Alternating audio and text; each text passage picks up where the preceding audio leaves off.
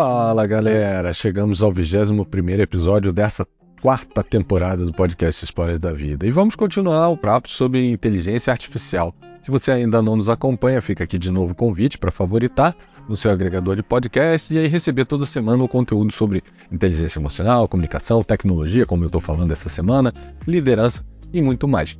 E esse é o segundo episódio de três dessa série sobre inteligência artificial. Apenas para trazer aqui uma lembrança do último episódio, eu expliquei o que era IA, falei um pouquinho sobre machine learning, né, o aprendizado de máquina, deep learning, que é o aprendizado profundo, que é uma sub-área, um subconjunto do machine learning, e eles dois são subconjuntos da inteligência artificial que servem aí para aprender com os dados.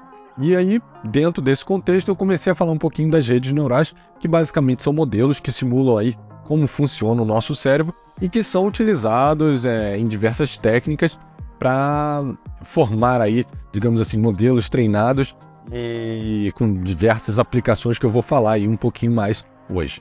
E hoje, exatamente, eu vou entrar no detalhe desses modelos, é, dessas redes neurais da atualidade, separando pelas que são classificadas dentro do subconjunto de Machine Learning e as que são consideradas como Deep Learning. No caso de Machine Learning, é, as principais são a Perceptron, que é uma rede neural mais simples, ela é composta de um único neurônio artificial e ela é usada principalmente para pro problemas de classificação binária e algum treinamento baseado em ajuste de peso. Ou seja, é, é um cenário onde você diz que ele é uma coisa ou não é. Um exemplo prático, é o exemplo até que a gente conversou no último episódio, que é o filtro de spam. É, por exemplo, o filtro de spam do Gmail que utiliza uma rede neural com múltiplos perceptrons que classifica esses e-mails como spam ou não spam. Então é binário. Essa decisão ela é bem simples. É, além dessa, existe a Multilayer Perceptron, que já é uma extensão dessa perceptron, onde ela é formada por várias camadas de neurônio, e aí cada camada sendo completamente conectada à camada anterior, e é uma arquitetura muito usada hoje em dia para classificação e regressão. Pô, Bruno, mas o que, que exatamente é classificação e regressão? Bom, de forma bem básica, é usar os dados históricos para predição de cenários futuros. Um exemplo prático é, por exemplo, prever o preço de uma ação ou tendência de uma ação ou de um produto, por exemplo, ao longo do tempo. Nesses casos, a rede ela vai ser treinada ali com dados históricos, pode ser os históricos das é, movimentações das ações, com da, das compras de determinados produtos, de acordo com um outro cenário é, de contexto social, político, por exemplo. E aí, baseado nesse histórico, ou pode ser até na oferta e procura, tá? Baseado nesse histórico, é, essa inteligência artificial ela vai identificar ali similaridades e tendências e ela vai poder prever quando é que o preço vai aumentar daquela ação ou quando é que as compras vão aumentar de um determinado produto ah, é, ele identificou que sempre no inverno a busca de roupas é, do tipo tal, casacos fur, aquele que tem é, pelos, é mais é, aumenta a procura. Então ele vai olhar isso e vai falar, olha, tá na hora de aumentar o seu preço. Ele ajuda muito, inclusive é, em cenários de finanças, de medicina, de engenharia e de marketing, por exemplo. Além dessas, existe a RNN, que é a Recurrent Neural Network, ou uma rede recorrente neural, que permite que o processamento seja feito com sequências de dados ou de séries temporais, de texto e de áudio. E por que, que o nome dela é recorrente? Porque a, a, a saída de um neurônio acaba sendo é, utilizada como entrada de outro, permitindo assim que ele tenha uma certa memória do que foi visto anteriormente. E, e essas redes, né, as, as RNNs, elas são muito úteis para análise de sequências, como tradução de idiomas, análise de sentimentos em redes sociais, previsão de séries temporais, como previsão de vendas, de clima ou previsões financeiras. Por exemplo, ela pode ser usada para a geração de legendas automáticas de imagens. E ela recebe uma imagem e, baseado nessa imagem, num contexto, ela vai conectando palavras e no final pode sair uma legenda, por exemplo, como um cachorro branco está correndo na grama. Tudo isso ela identificou ali dentro daquele contexto, cada neurônio pegando seu, a sua informação e no final eles acabam juntando. Né? Um outro exemplo é para análise de sentimento em textos. Ela pode analisar uma sequência de palavras e aí dar um peso para essas palavras, identificar se é uma mensagem positiva, negativa ou neutra, e isso pode ser utilizado para monitorar a opinião dos clientes em relação a um produto ou um serviço, numa rede social, por exemplo.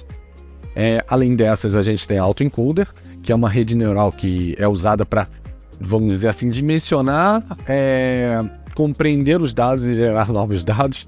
Calma, calma, eu sei, ficou meio confuso, né? Eu vou tentar explicar aqui dando um exemplo. É, imagina que ela é capaz de reduzir os dados, entender esses dados reduzidos e gerar novos dados a partir dos dados reduzidos, inclusive podendo voltar aos dados originais. Vou dar um exemplo aqui. É, imagina que ela é treinada com ro rostos humanos. E aí, em seguida, você pede para ela gerar novos rostos, considerando aí características como sorriso, cor dos olhos, formato do rosto, formato das orelhas, entre outros. E esse tipo de, de rede é muito aplicado em jogos, em animações, é, que permitem que você use características, vá derivando, criando ali personagens, tipo The Sims, né? Quem já jogou vai, vai, vai lembrar que você é capaz de criar e tem características bem comuns, né? Agora vamos falar das redes neurais, que elas estão dentro do subconjunto de Deep Learning, ou seja, do aprendizado profundo. Essas são mais complexas e vocês vão identificar que elas têm características bem próximas do que a gente vem vendo hoje é, na parte de IA generativa. E tem uma razão, a gente vê aí sim a, a, o Deep Learning como uma evolução do Machine Learning. A primeira delas é a CNN, ou Convolutional Network, é, Neural Network, e ela é uma arquitetura de rede neural projetada para processamento de imagens, reconhecimento de padrões visuais. Ela possui aí camadas convolucionais que detectam características específicas em uma imagem. Mais uma palavrinha nova, né? Convolucional. Que diabos é isso? Olha, eu não sei, é, eu sei que é uma operação matemática, eu não sei se eu vou conseguir descrever aqui tão claramente o que, que ela representa. Então, eu vou tentar explicar de uma maneira mais lúdica é, e com um exemplo prático para que a gente possa entender. Né? Imagina que você tem uma foto de um dinossauro e que você quer passar um desenho né, com as características, né, com a borda desse dinossauro, por exemplo, com o rosto desse dinossauro, para um papel e você vai usar um papel transparente. Isso é uma camada, né? Você vai fazer isso, então nessa camada você coloca o papel ali em cima e você começa a passar um lápis. Quando você faz isso, o lápis ele vai pegando as informações do desenho original e vai transferindo para o papel transparente. É como se o desenho fosse filtrado pelo papel transparente, ou seja, você está trazendo ali só as informações necessárias para preencher o dinossauro, é, como suas formas, como suas curvas, e deixando o que não é necessário para trás. Por exemplo, o fundo, é, cores podem ser deixadas para trás. Isso é mais ou menos o que acontece com a convolução em uma rede neural convolucional. Ela é treinada para filtrar as informações de uma imagem e identificar padrões importantes, como bordas e curvas. Esses padrões é, eles são usados posteriormente para classificar a imagem e realizar outras tarefas de processamento de imagem.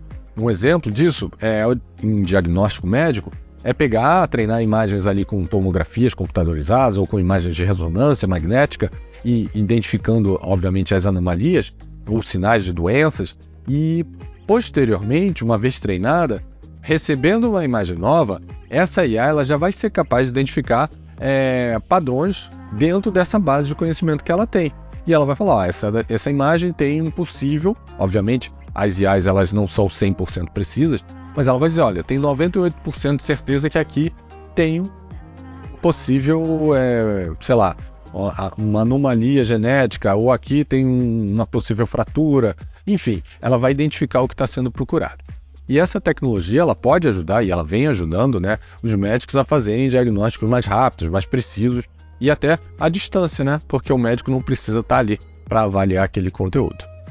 Uma das outras importantes dentro da parte de Deep Learning é a Transformer, que é uma arquitetura de rede neural é, que utiliza atenção. Ela processa sequências e entradas de dados e ela é amplamente utilizada para processamento em linguagem natural, como por exemplo tradução, resumo de texto, enfim, criação de texto. Pô, Bruno, mas o que, que você quer dizer com ela utiliza atenção? Olha, de forma simples, a atenção é usada para calcular um peso em cima de cada palavra do texto de entrada em relação a cada palavra do texto de saída. Esse peso ele indica a importância relativa daquela palavra dentro do texto para que isso também seja usado no texto de saída. Assim, o modelo ele consegue se concentrar mais no que é relevante dentro daquele texto no processo de geração de um conteúdo novo. Um exemplo bem atual de aplicação do modelo Transformer é o Google Translator. É, ele é capaz de traduzir texto em diversas linguagens e, ele permite que ele aprenda os padrões com essas palavras, com essas frases, para que ele gere uma tradução mais natural e não fique simplesmente aquilo, ah, eu peguei a palavra, botei para o inglês e botei numa ordem. É que a maioria dos sistemas de tradução baseados em regras acabam sendo é, mais frios, digamos assim, menos naturais. Né? Além disso, o modelo também é usado para outras aplicações, como eu falei, que usam linguagem natural, como resumo de textos, resposta automática de pergunta, chatbots também utilizam é, essa linguagem natural e utilizam esse modelo. E, por último, é, dentro desse contexto de Deep Learning, a gente tem as Generative Adversarial Network, ou redes neurais adversárias, né? Elas geralmente são compostas por dois grupos de redes neurais, né? duas redes neurais, uma geradora e uma discriminadora, que podem gerar dados realistas, como por exemplo imagens, textos, músicas, é, e uma aplicação, né, geralmente de, dessa é, dessa rede neural é a criação de rostos humanos. Então, nesse caso, o gerador, que é uma dessas redes, ele vai começar a gerar imagens a partir de um conjunto sucinto e o discriminador ele vai agir ali como alguém que está criticando, está verificando a autenticidade daquelas imagens para ver se elas parecem realmente uma pessoa. E no início do treinamento ele vai gerar imagens aleatórias e vai começar a receber o feedback do discriminador. E quando é que a rede é, entende que, ela, que aquela imagem está boa? Quando o discriminador não consegue identificar se aquilo foi uma imagem gerada por uma IA ou não. Que a imagem é tão autêntica que, que ele acredita que aquela é uma imagem real de uma pessoa e que foi eventualmente é, criada por uma pessoa. Então essa técnica ela tem várias aplicações, inclusive geração de imagem para videogame, criação de avatar virtual, síntese de imagens médicas para fim de diagnóstico também, ou tratamentos médicos. E aqui existe um grande ponto de discussão em relação à ética da geração dessas imagens, uma vez que elas também podem ser usadas para criar imagens falsas, é, que geram impactos sociais, políticos e até mesmo financeiros. Não sei se vocês viram aí algumas semanas atrás uma imagem do Papa usando um casaco que alavancou aí a venda dos casacos até descobrir que a imagem era falsa, né? Ah, então já entendi. Essa é a arquitetura né, das IA generativas e do chat GPT, não é? Pois é, só que não. A IA generativa ela se concentra na criação de modelos capazes de gerar novos dados, imagens, áudio, texto de forma autônoma, mas elas podem usar qualquer arquitetura ou algoritmo, inclusive mais de uma. E eu não vou dar spoilers aqui, porque isso é tema do próximo episódio. Mas eu vou voltar a falar do ChatGPT e eu já posso dizer que ele não utiliza é, esse modelo de arquitetura neural. Mas vocês vão entender lá é, e no próximo episódio eu dou mais detalhes. Um abraço, espero que vocês tenham gostado. Se gostou, curte, compartilha, deixe o seu comentário e a gente se vê no próximo episódio. Tchau, tchau.